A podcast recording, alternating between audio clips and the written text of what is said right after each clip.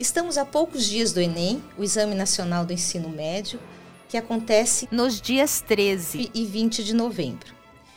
Estamos falando da maior oportunidade de ingresso de estudantes em escolas públicas e privadas do Brasil e até mesmo do exterior. Quase 3 milhões e 400 mil pessoas se inscreverão para as versões impressa e digital das provas preparadas pelo INEP. A Folha de Londrina, em parceria com o Colégio Marista, publica semanalmente, desde agosto, o Folha Enem, um caderno temático com simulado de questões selecionadas pelos professores do Marista e traz dicas de conteúdo, de organização de estudos, enfim, uma ajuda preciosa para quem está se preparando para a prova. Nessas primeiras semanas de novembro, a Folha Enem vai intensificar as dicas e conteúdos no impresso, no site e em podcast, porque sabe como é importante um apoio nos últimos dias. Eu sou Adriana Decunto, chefe de redação da Folha de Londrina, e hoje vamos conversar com a minha colega Patrícia Maria Alves, editora de produtos digitais da Folha de Londrina. Oi, Patrícia. Olá, tudo bem? Boa noite. Boa noite não, né? Boa tarde. já errei, já.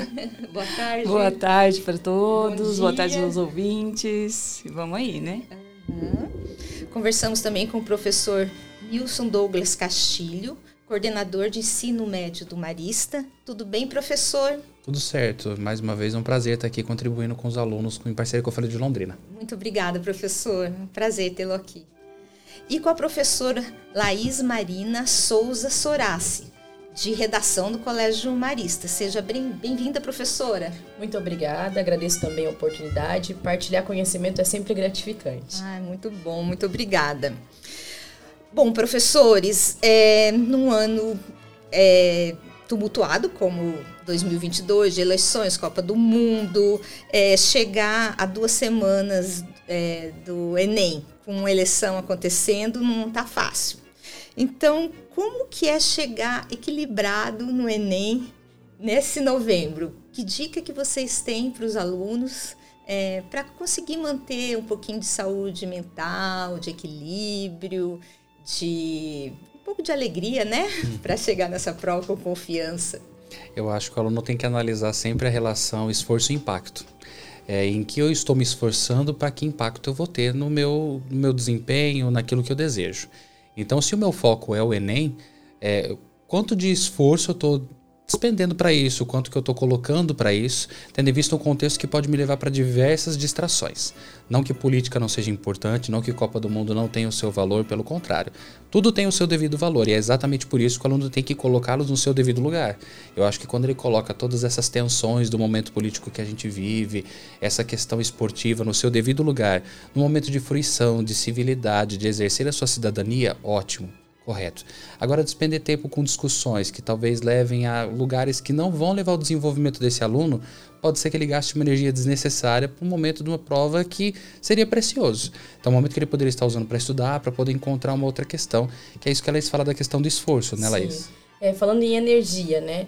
Nós pensamos, e muitas pessoas de maneira equivocada pensam que é só a questão acadêmica que vai contar.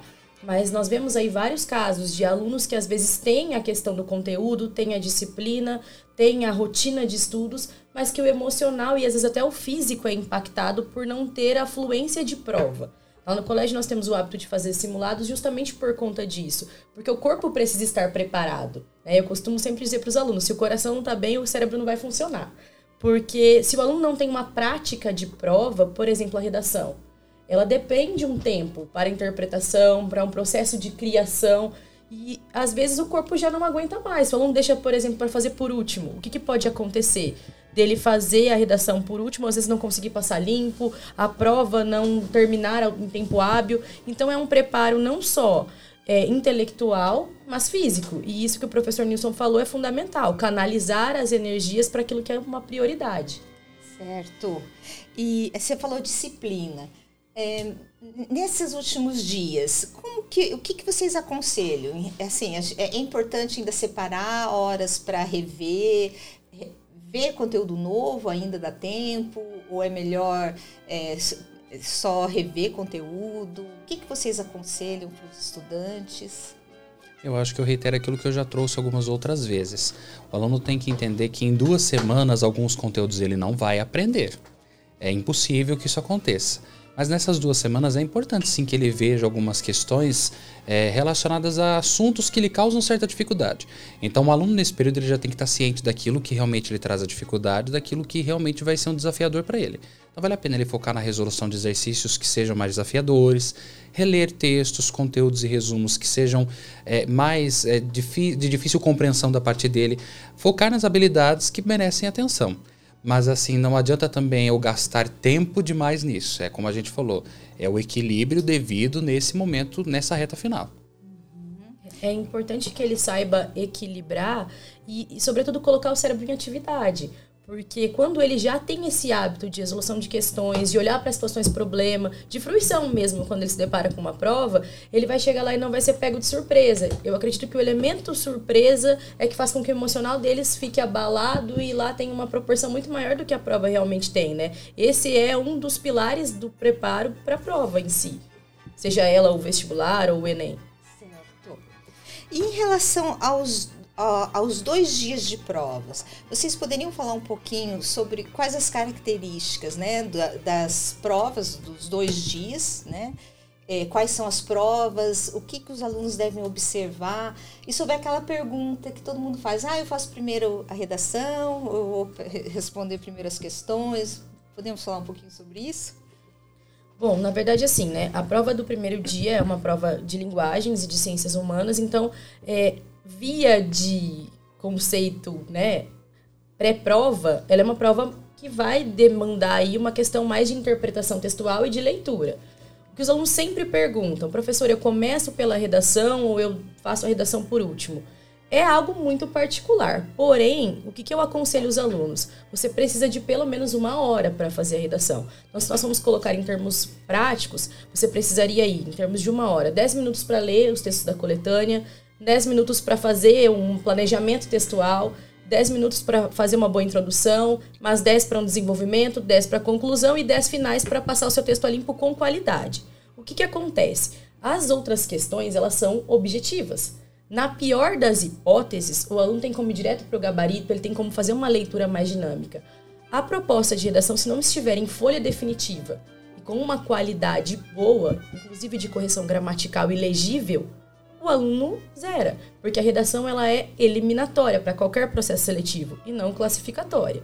Então, enquanto professora de oficina de redação, eu oriento aos meus alunos que eles comecem pela prova de redação. Não quer dizer que seja um critério. Né? Se aquele aluno consegue se organizar e deixar uma hora destinada à produção textual, tá tudo bem. E o que vai determinar isso é o que nós falamos anteriormente: ritmo né, e constância de prova. Se eu já me conheço, como o professor Nilson falou, se eu já sei quais são as minhas fragilidades, eu sei por onde eu tenho que começar. E aí entra a questão interpretação e habilidade de depreender sentidos dos textos que as questões vão pedir, que o professor Nilson pode falar um pouco mais. É, esse, tanto o primeiro dia quanto o segundo dia exige muito dos alunos em diversos níveis de complexidade. Não significa que seja algo trabalhoso, mas eu posso trabalhar o mesmo conteúdo, uma mesma questão, no nível de complexidade diferente. Então eu posso estar no nível só da análise, da identificação, como também da avaliação. Quando eu falo dessa avaliação, eu vejo ali como que o aluno consegue identificar pontos de vista acerca de um assunto. Isso acontece muito no primeiro dia, porque as ciências humanas e as linguagens, elas permitem esse tipo de situação. Agora, já no segundo dia de prova, que daí a gente vai falar das ciências da natureza e da matemática, ali o que, que acontece? Os alunos têm o hábito de ficar decorando conceitos mas não entendemos necessariamente a sua aplicabilidade. Isso vale para os dois dias, mas no segundo dia em especial. Então, de nada adianta eu pegar uma lista de biologia e ficar decorando lá uma lista de taxonomia de biologia se eu não entendo qual é a relação que isso tem com o ser vivo a que ela se refere e como isso impacta na vida em sociedade. Porque é esse o foco do Enem.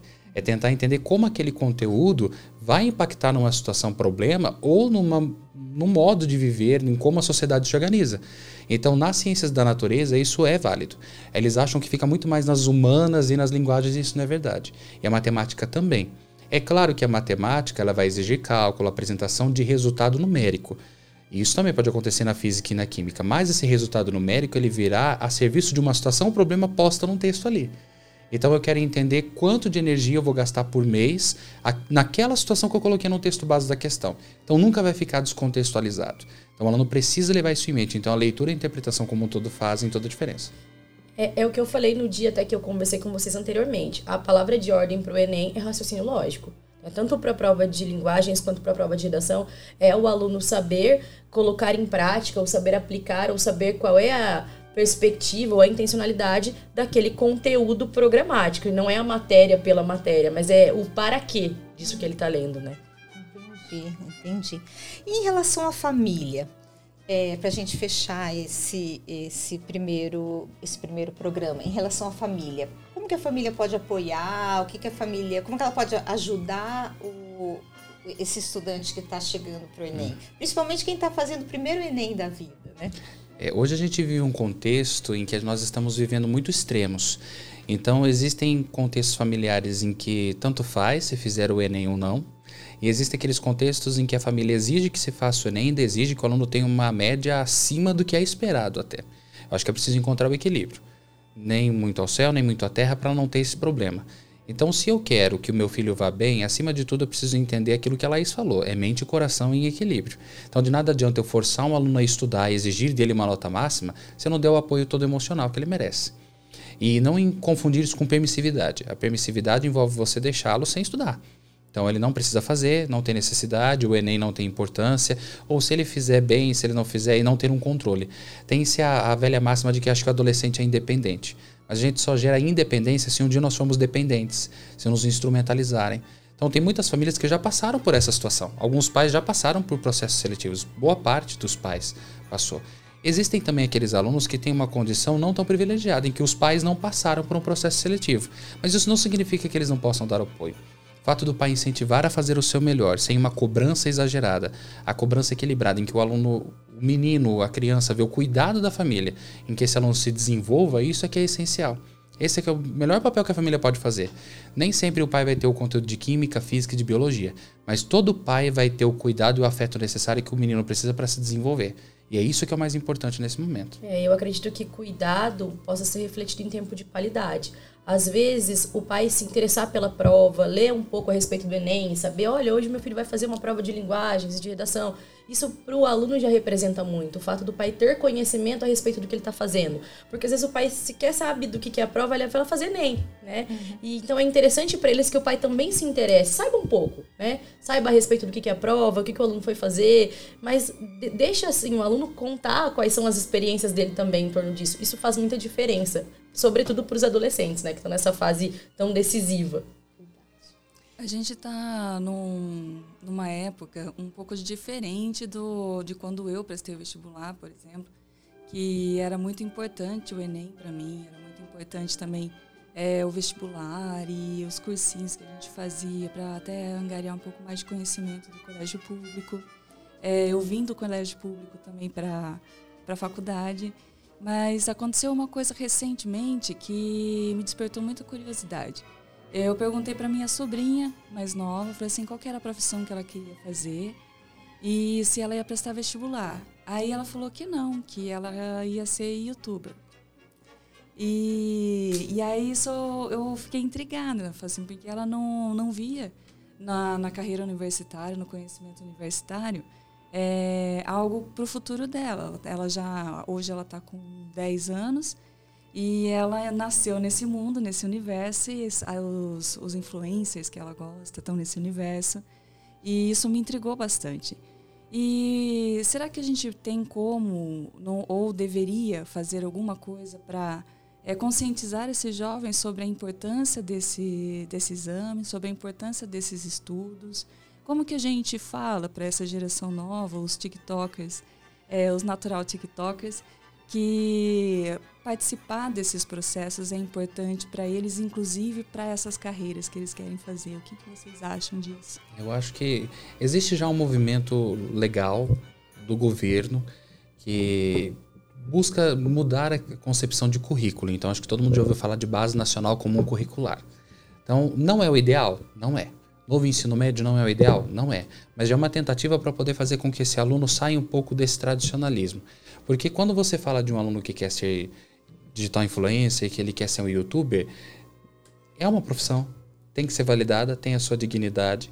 E vamos ser bem sinceros, no contexto que a gente vive, cria-se uma valorização e um status muito maior. Já é uma realidade. Já é uma né? realidade deles. É então, não adianta a gente querer fugir. Mas eu acho que ter acesso ao ensino superior, independentemente do curso, ele desenvolve habilidades que são importantes para qualquer atuação que você vai ter na sua vida. Então, vale a pena conscientizar esse menino. Para você ser um bom digital influencer, ser um bom youtuber, você tem que falar bem. Você tem que se expressar bem. Para você se expressar bem, você tem que ter isso na prática. Você tem que desenvolver uma boa escrita, você tem que desenvolver uma boa fala. É, você precisa saber se comunicar nos diversos lugares, porque sendo youtuber, você tem que ter a questão de adequação da sua imagem, adequação da sua postura, e isso aprende-se muito no meio acadêmico. E quando eu falo acadêmico, não é só ensino superior, é desde a educação básica, desde a educação infantil até o final da lá no lato senso, quando ele tiver o doutorado, tudo isso vai ajudá-lo. Então acho que são essas coisas que a gente precisa focar. Hoje não é necessariamente a profissão, mas sim as habilidades que advêm de uma formação dentro dessa profissão. Exatamente, né? O que nós usamos muito em sala, e essa já é uma realidade, inclusive, dos nossos alunos, é conhecimento é poder, em qualquer instância. Então, ah, você precisa estudar não somente para ter um curso superior. Parece paradoxal, mas em 2015, o tema de redação da prova do ITA, Instituto Tecnológico da Aeronáutica, foi exatamente sobre isso. Como ser feliz independente de uma graduação ou de um curso universitário. E, na verdade, lá no Marista a gente trabalha com essa perspectiva, né? Nós queremos que as pessoas sejam felizes, independente da trajetória que elas escolham. Só que esse empoderamento que o ensino, que o aprendizado nos traz, ele faz com que a gente trace caminhos mais felizes. E seja na matemática, porque você vai aprender a fazer uma conta, receber um troco para que você não seja enganado, seja por meio da língua portuguesa, porque você vai poder interpretar para poder se comunicar, você vai fazer um texto de qualidade como youtuber. Eu brinco muito que, né, a gente lê muito por aí, produtor de conteúdo. Qual é o conteúdo? É, o professor é produtor de conteúdo. Será que te interessa o meu conteúdo? Então, é, é esse viés do ensino, do aprendizado, como instrumento de empoderamento, de poder para esse aluno, né, que quer ser autônomo, que quer ser tão independente, mas que ele conquiste isso a partir de conhecimento que ele adquiriu e que ninguém pode tirar dele, né? Porque o mundo hoje ele está muito volátil. Hoje o que é uma profissão, será que daqui a 10 anos vai ter? Então é isso que a gente tenta conscientizar essa galera. Independente do que você escolha fazer, faça com qualidade e para isso você precisa do conhecimento. E o Enem fala bastante sobre isso também. Quando ele coloca o conhecimento de base dentro de uma prova, ele está estimulando esse conhecimento também, está desenvolvendo essas habilidades, né? vendo como estão essas habilidades no, no meio social, no meio pessoal. E daí, como você vê se essa é a prova do Enem, ela está conversando com esse público também? Ele tá, ela está conversando as questões hoje do Enem, ela ela visa isso, assim, ela visa esses jovens que é, vão fazer um Enem, mas estão pensando com a cabeça em outros lugares, até para que eles entendam um pouco mais essas questões? Eu acredito que sim, a partir do momento que o aluno entende, porque é, é muito engraçado quando você está em sala de aula, por exemplo, você fala, olha, você vai fazer uma prova de linguagens, códigos e tecnologia. E aí o aluno acha que vai cobrar dele como é que usa o Word, como é que usa o Excel, porque está falando de tecnologia. E aí o Enem traz, por exemplo, na prova né, do primeiro dia, uma questão que fala sobre o número de caracteres que tem no Twitter e a abordagem textual disso. Então é, ela já tem buscado adaptar-se a essa realidade todo qualquer vestibular ou processo seletivo, ele tem um público-alvo, como qualquer produção textual que nós fazemos. Vocês são especialistas nisso. Então, eu acho que tem buscado, sim, sobretudo com o professor Nilson falou, né? A BNCC está aí para poder nortear essa perspectiva do Enem, mas ela já faz isso, ela já tenta. É, quando ela fala de raciocínio lógico, de colocar o conhecimento em prática e de aplicabilidade, já tenta se fazer isso. O problema é desengavetar o aluno. É, hoje eu até comentava com alguns colegas. O aluno ele vai para aula de redação, ele fecha a gavetinha dele da sociologia, da filosofia, e esse é o maior problema e o maior desafio hoje, eu acredito. Porque aí fecha os conteúdos transversais, né? Exatamente. Que precisam explorar, né? Há uma, há uma esperança ainda de uma adaptação desse Enem, essa nova realidade, até 2024, né? Então fecha-se esse primeiro ciclo do novo ensino médio e há uma proposta de novo Enem. A gente está esperando a matriz de referência dessa é. prova, mas é, é uma prova que terá no primeiro dia português, matemática e alguma questão de ciências, de modo geral, e no segundo dia o aluno opta por qual caminho ele quer seguir, de maneira integrada. Então ele poderia pegar um bloco em que tem integrado ciências sociais e linguagens, então ele vai fazer a prova só por esse caminho. E esse caminho vai permitir com que ele escolha determinados cursos ali no sistema de seleção unificada. Então vai ter atrelado um projeto de vida e um caminho que ele quer percorrer. É, não sabemos ainda se é a maneira ideal, porque a gente ainda quer saber como é que isso vai funcionar na prática, como isso vai acontecer, mas é uma proposta bem legal e bem interessante. E a proposta do novo ensino médio também vem a casar com algumas coisas que a gente encontra na internet que criticam muito o conhecimento que a gente tem, né? Como a gente estuda, uhum. o que nos é ensinado. É, tem um que sempre aparece em todos os lugares, que é assim, mais um ano se passou e eu ainda não usei Bhaskara. E eu já caso um pouquinho com isso, né? uhum. né? Porque as pessoas, às vezes, elas não entendem o porquê que a gente aplica essa fórmula, mas elas aplicam quase sempre, elas só não entendem que aplicaram, né? Que é essa diferença de você colocar no, em campo uma coisa que foi na teoria, né? Isso acontece em todos. Até a professora falou que os alunos dela estão escrevendo, estão fazendo um podcast, né? Sim. No projeto lá. E aí já falou assim: ah, tô falando para eles escreverem um roteiro. E aí tem toda uma elaboração de redação para isso, né? Um modo Sim. de fazer o roteiro. Para fazer vídeos no YouTube, você também precisa fazer roteiros. É, e você não pode fugir dessa concatenação de narrativa, de um pensamento mais racional e todas essas coisas que são realmente exigidas nessa prova e que de repente se há uma falha nessa nesse conhecimento o aluno já consegue identificar e já consegue melhorar para o futuro. Estou certa? É isso mesmo? Sim. É, é, esse é o caminho mesmo, né? São, são habilidades que se desenvolvem para diversos contextos. Uma habilidade não está voltada só para português, só para matemática. Ela está voltada para uma situação em que a gente vai resolver um problema. Uma habilidade que eu desenvolvo de escrever um roteiro não serve só para um podcast. Ela vai servir para diversas circunstâncias e até para sistematizar conteúdos ou coisas que eu quero entender que não necessariamente estão relacionadas ao meio acadêmico.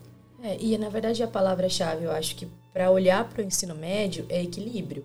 Isso de descartar conhecimentos como se, ah, este não é importante ou aquele não é importante, a gente tem que tomar muito cuidado com isso, né? Porque a partir do momento que eu começo a negar é, perspectivas de conteúdo, eu uso muito isso para falar, por exemplo, a nossa área. Como é que eu vou trabalhar com um aluno gramática contextualizada se eu não ensinei a gramática dura para ele? Pode ser que no, no decorrer, na, na visualização daquilo, talvez ele não entenda. Mas como é que ele vai fazer um texto dentro da norma padrão se ele não aprendeu a gramática? Então é muito perigoso isso de descartar o conteúdo e dizer, olha, eu nunca usei. Será? É aquilo que você acabou de dizer, está extremamente correta. Talvez você não tenha visto a utilização, mas utilizou, né? Então isso que é importante. Que a internet hoje ela faz muita piada, né? E a gente vê assim quando a gente acompanha muitos comentários, até a leitura que se tem de texto, texto foto, né, que se compartilha muito, é que as pessoas não entendem ironia.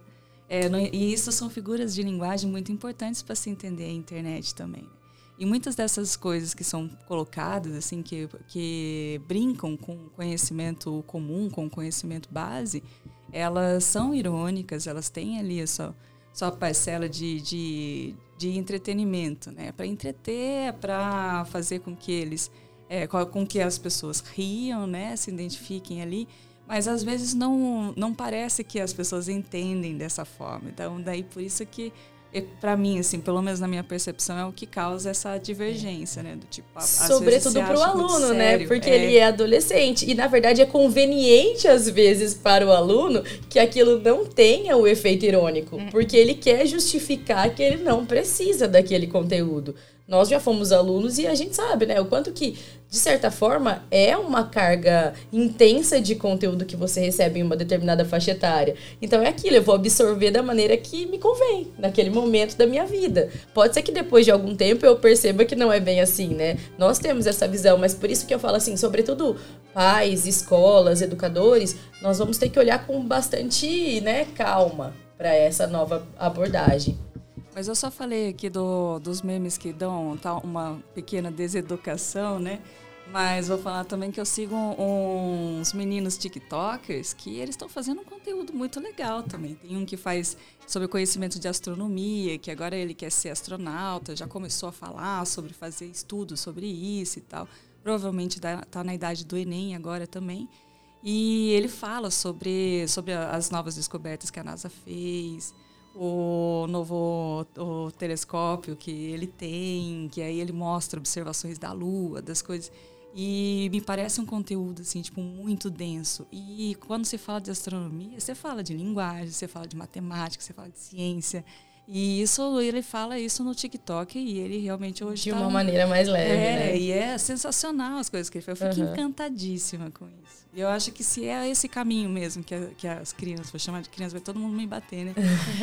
Estão querendo, tão querendo trilhar, provavelmente eles estão indo para um lugar bem legal. Mas eu acho que o nosso maior desafio é sair da nossa zona de conforto enquanto educador. Porque eu confesso pra você que quando surgiu essa onda do TikTok, eu fiz faculdade de jornalismo, eu gosto de comunicação, mas eu tinha um certo preconceito enquanto professora de redação. Eu falava, TikTok, pra referência na redação, pra formular repertório. E aí algumas alunas trouxeram pra mim alguns perfis que elas acompanhavam no TikTok, e eu falei, bom, né? Eu acabei cedendo e aí acabei aprendendo com eles. Então é a linguagem que eles utilizam e é importante que a gente também nos, né, a gente se permita nos aproximar disso para descobrir como que funciona e filtrar o que, que dá para usar, o que não dá para usar, né? Mas olhar com uma lente diferente, né? Porque eu inicialmente falei, ai, acho que não. E hoje, assim, eu super apoio, acho que é válido. Se ali tem algo que vai trazer algum benefício, de às vezes de uma linguagem muito mais envolvente do que a nossa em sala de aula, por que não? né? Dá para fazer um mesclado de tudo, assim, porque tudo é conhecimento. Com certeza. Sim. Vamos fechar esse primeiro programa. Quero agradecer a presença de vocês, professora Laís, professor Nilson, Patrícia, muito obrigada. E convidar os ouvintes a acessar o Folha Enem. É, já temos 12 cadernos, o 13 terceiro caderno vai ser publicado no dia 31 de outubro. E dá uma chegadinha lá, ver que tem bastante conteúdo bacana. Obrigada. E o conteúdo é aberto para não assinante. Aberto né? para não É um assinante. programa da Folha de divulgação de, de acessibilidade à educação, né? Que a gente deixa esse conteúdo livre para que todos possam ter acesso. É o Folha Enem, Folha de Londrina, em parceria com o Colégio Marista. Obrigada.